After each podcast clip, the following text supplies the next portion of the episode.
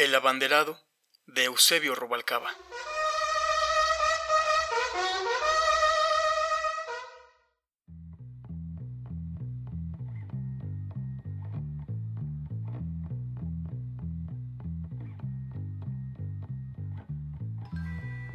Lo último que hubiera querido, que me escogieran para la escolta.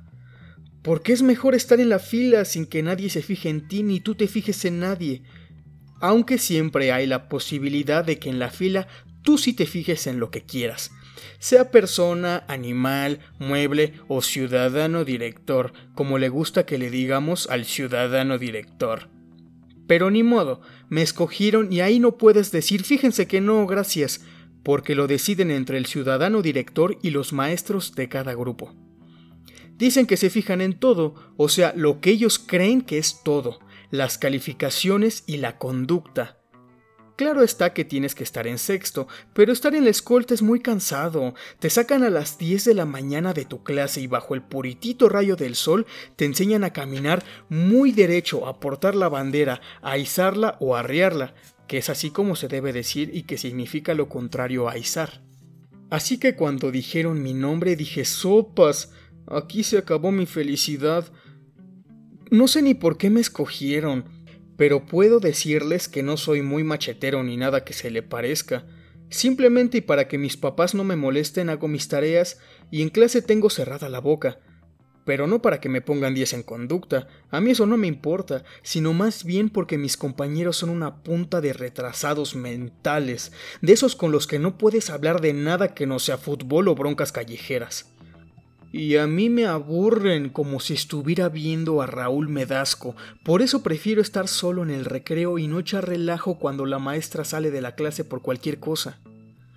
Les voy a contar lo que sucede cuando la maestra abandona el salón, o mejor dicho, lo que hacen Tinajero, Rivera, Dueñas, Aguirre, al que le apodan Lolo, Carrillo y Pantoja.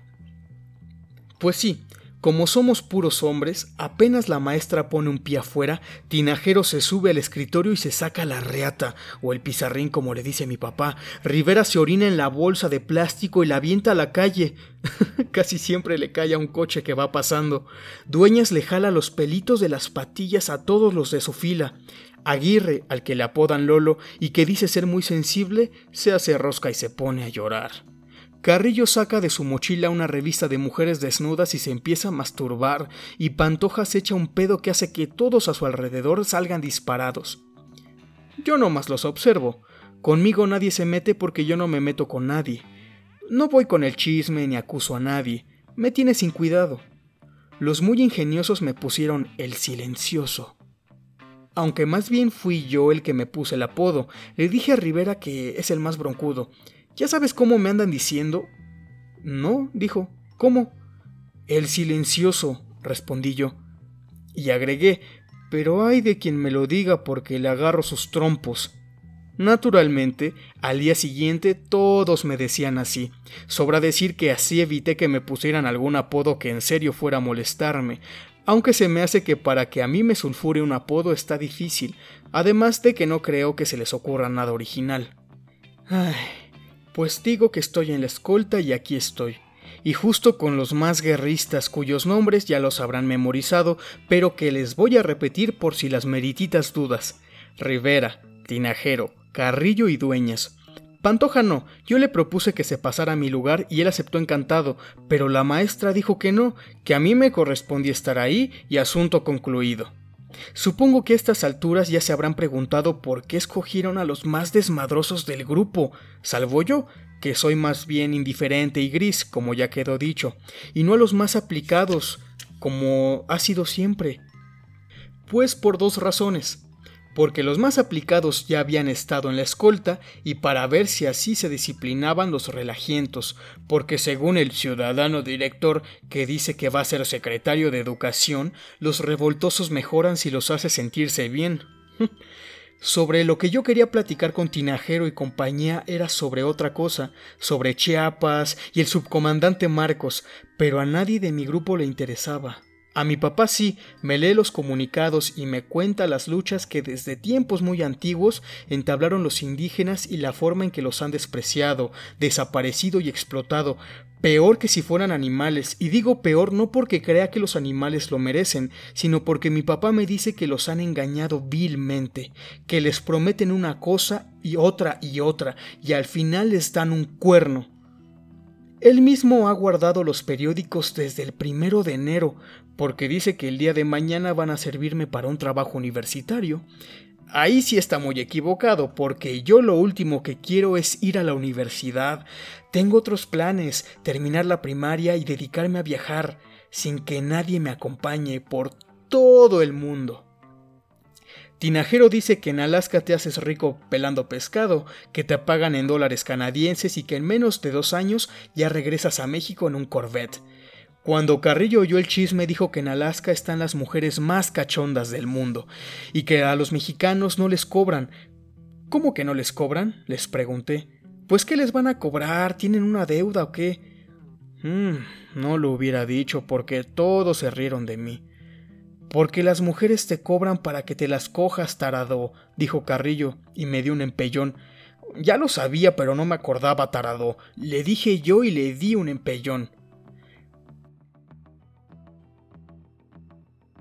Por fin llegó el siguiente lunes, el de la ceremonia. Años luz se veía que mi mamá estaba feliz de que me hubieran escogido precisamente a mí para que yo portara la bandera, es decir, para que fuera el abanderado. Y digo feliz porque el día anterior me llevó a la peluquería, a la mejor del mundo que abre los domingos, le puso almidón a mi camisa como hace con las camisas de mi papá, y no me dijo que me bañara en la noche sino el lunes en la mañana casi de madrugada, lo que provocó que casi me cayera de sueño con todo y bandera.